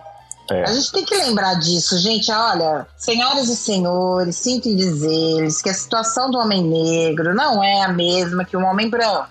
então vamos combinar que o homem está muito distante, muito distante. Eu sei que a gente tem uma questão do machismo que é que se sobrepõe demais, mas o homem negro não pode desfrutar de vantagens tão grandes de vantagens sociais tão grandes. Ele ainda é um homem negro. Se ele é mais velho, talvez, digo talvez, porque se for num shopping do tipo Juscelino Kubitschek, ele vai ser perseguido. Se ele for num shopping, talvez no Aricanduva, não. Uhum. Então, dependendo do lugar que ele estiver, ele é um corpo estranho e não quisto. É verdade. Logo, ele não tem vantagens sociais como o homem branco. Então, a gente precisa demais apoiar os trabalhos de homens que tra estão trazendo novas narrativas, né, sobre a masculinidade negra. Eu acho que o seu trabalho ele é importante por isso, sabe, trazer esse talento. E você é muito tranquila, né, Edu? Você é muito tranquilo na forma de abordar, na forma de trazer é, os desafios que você tem. Você coloca de uma forma muito tranquila, mas a gente sabe que, que, é. que é assim, por mais que você queira encarar de forma tranquila, o mundo tá te cobrando, né? Sim, sim, e não é, não é fácil mesmo. É um trabalho difícil, é um trabalho que vem sendo construído ao longo dos anos, né? E, e, e você, agora que hoje a gente trocou muita informação aqui de bastidor então você sabe um pouco dessa história e, e eu fico muito feliz com o teu apoio, Ignalda, porque você é uma referência para mim e sabe muito da, da, da, jornada de pessoas como eu. Você criou um mercado para nós, né? Se eu tô aqui hoje por ser um homem negro de pele clara, tive acessos que outros homens negros retintos não têm, né? E eu também não, não, não entendia isso demorei a entender. E é muito por isso que eu acho que eu tenho que usar sempre a minha vantagem, vantagem não, né? O meu privilégio e os lugares onde eu, onde eu chego para trazer quem, quem não conseguiu chegar, né? Então, tudo que eu faço hoje eu tento. É muito interessante essa sua fala, sabe, Edu? Sabe por quê? Você fala assim, ah, eu sou um homem negro de pele clara. Gente, o Edu engana muito na foto, desculpa. Porque você e o meu marido é, somos essa família que faz esse tipo de coisa. Assim, porque eu não sabia, o Edu não, não, não, me, não me abordou, falou: olha, Ignaldo, eu sou um homem negro. Ele falou da hora do gole, falou da oportunidade da gente se conversar, ele não falou que era um homem negro. Então, no LinkedIn, nada constava. Hum, era um homem me abordando. Sinceramente, talvez tivessem algumas vantagens sociais se eu tivesse visto que era um homem negro. Confessei isso aqui depois de alguns goles, confessei isso aqui depois de alguns goles. E aí, é, depois que a gente marcou tudo, eu não lembro se foi por conta do, do contato do WhatsApp. Eu olhei a foto e falei, gente, ele é um homem negro. Em nenhum momento você falou sobre isso, né? E tá tudo bem. Mas quando eu olhei, falei, caraca. Eu mostrei pro meu marido, né? Falei, gente, não tô louca, né? Não quero empretecer a, humanidade. Tô louca, porque a foto, senhoras e senhores, sei lá se é filtro, será que, que, que o Edu usa? Eu falei, gente, será? Eu falei, ele não, ele não, né? Não, preta, ele é homem negro. Eu falei, gente. Não, esse nariz aqui não, não, não tem como correr. E aí, não, não nariz, boca, nada boca, nega, meu querido. Nada aí nega. Só a pele que é muito clara, mas é. assim, você não passa como branco em lugar nenhum. Pessoalmente, agora uhum. que eu tô te vendo, não passa, não passa. E aí eu fiquei pensando, né? Falei, caraca, isso é, é e aí, não sei se você viu depois o meu tom com você na nossa conversa. Cara, eu vou gravar com você, de qualquer forma. que, aí, se, se, assim, para mim, de fato, é, é uma honra mesmo. Eu não sei se quem está do outro lado vai entender isso, mas a gente, eu, é o meu propósito, é a minha vida, sabe? O fortalecimento da comunidade. Então, uhum. tipo, com tempo, sem tempo, eu tenho que gravar isso com o Edu. Mas isso se tornou mais forte. Eu vou ser muito franca, gente. Será que eu vou me arrepender disso que eu tô falando? Não sei. Mas eu vou ser muito franca. Depois Sim. que eu vi que você era um homem negro, isso se tornou uma condição para mim. Eu preciso gravar isso, de qualquer forma. Eu preciso gravar isso, porque, senhoras e senhores, vocês que estão aí do outro lado não imaginam quantas horas a gente está conversando. Faz muitas horas. Agora são 23 horas e 7 minutos. É verdade. De uma sexta-feira. Isso só está acontecendo porque nós precisamos, de fato, mostrar para o mundo que é, nós sozinhos, dentro das nossas habilidades e reconhecimentos que a branquitude traz, somos muito grandes mas nós juntos somos uma fortaleza. Então, por isso que eu tô aqui, sabe? Eu, eu quero muito que você é, introjete isso na sua alma. Eu só estou aqui porque você é quem você é. Obrigado, Guinaldo. Você consegue absorver isso, que eu só estou aqui. Eu não estaria se fosse qualquer outra pessoa que não fosse eh, dentro da comunidade. Porque, e senhoras e senhores que estão aí, que pô, Ignaldo está sendo racista reversa. Não, gente, não existe isso. Mas é porque a gente passa por tanta privação, são tantas, são tantos desafios para a gente chegar até aqui. Então, eu quero mais é que o Edu crie bem a filha dele, eu quero mais que ele ponha a menininha para dormir, que ele tenha tranquilidade de imaginar que do outro lado ele vai contar com uma parceria e que eu vou esperar o tempo que ele precisar para a gente falar. A gente precisa se apagar, porque uma, foi uma vida inteira que a gente precisou se encaixar, precisou fazer é, acontecer, mostrar que a gente era muito competente, que a gente abria mão de tudo para ser o que o outro acreditava, acreditava né, que fosse sucesso e esforço. Se não fosse com muito esforço, a gente não chegaria. É, até porque o mito da meritocracia é muito forte ainda na nossa sociedade. Então, para mim, é, decolonizador está fazendo uma outra narrativa a respeito disso, sabe? Então, por, por isso que é uma honra mesmo. Eu tô aqui bem de, tô bem tranquila com a família toda informada. E sabe por quê, Du? Hum. Você é um homem negro. Senhoras e senhores, agora eu fiquei sem palavras, mas eu sou apresentador, eu sou o host da, da, da, coisa toda aqui. Eu não posso ficar sem palavras, eu só posso dizer que eu estou muito emocionado com isso aqui, porque Ignaldo é uma pessoa importantíssima para mim, uma referência gigantesca para mim. E ouvir isso dela tem um peso muito importante para mim que nos últimos dois anos venho trabalhando isso, entendendo essa questão da negritude, porque eu sempre tive nesse lugar né, de, de, de não me achar, não sabia, não entendia e hoje eu, eu aprendi muito e venho trabalhando cada vez mais para trazer mais pessoas que nem eu e honrar essa, essa ancestralidade que eu tenho. E eu acho que assim, a gente já falou aqui, a gente está horas aqui, eu queria, eu queria fazer então finalmente a última pergunta aqui. A gente, pode, a gente vai continuar esse papo aqui, mas não vai ser gravado né, Ignaldo? Já tá combinado esse jogo. Eu queria que você trouxesse agora, Ignaldo, assim, baseado em tudo que você passou, né, nessa experiência de vida incrível que você tem e que é única, né, e que é admirável de tantas formas, né, trabalho, é, vida, família e essa coisa da pandemia, né, essa questão do tempo, né, que a gente viveu e como ele impactou a vida de todo mundo. Eu queria que você deixasse um recado de coração aqui para quem para quem tá ouvindo e que que gostaria de, de, de realmente construir um futuro melhor para si mesmo e para o mundo. Queria que você deixasse um recado nesse sentido aqui. Entenda a potência de ser quem você é. Não tenta fingir, performar, trazer algo que você acredita que seja sucesso. Crie o seu sucesso. Inove. A coragem de fracassar pode ser o maior vetor para o seu sucesso. Uau! maravilhoso. Senhoras e senhores aqui que chegaram até aqui, eu queria agradecer de coração a todo mundo que ouviu esse papo, que está com a gente até agora, prestigiou a Ignaldo aqui, prestigiou a mim. Queria pedir agora que, é, claro, né, antes de mais nada, agradecer a Ignaldo por todo esse carinho, por toda essa generosidade que você teve em falar aqui hoje. Tudo que você compartilhou, todas as histórias e conceitos e conselhos, né? Acho que isso é valiosíssimo. Quem, quem realmente ouvir isso aqui e conseguir é, refletir sobre e aplicar tá bem na foto. Esse é o resumo.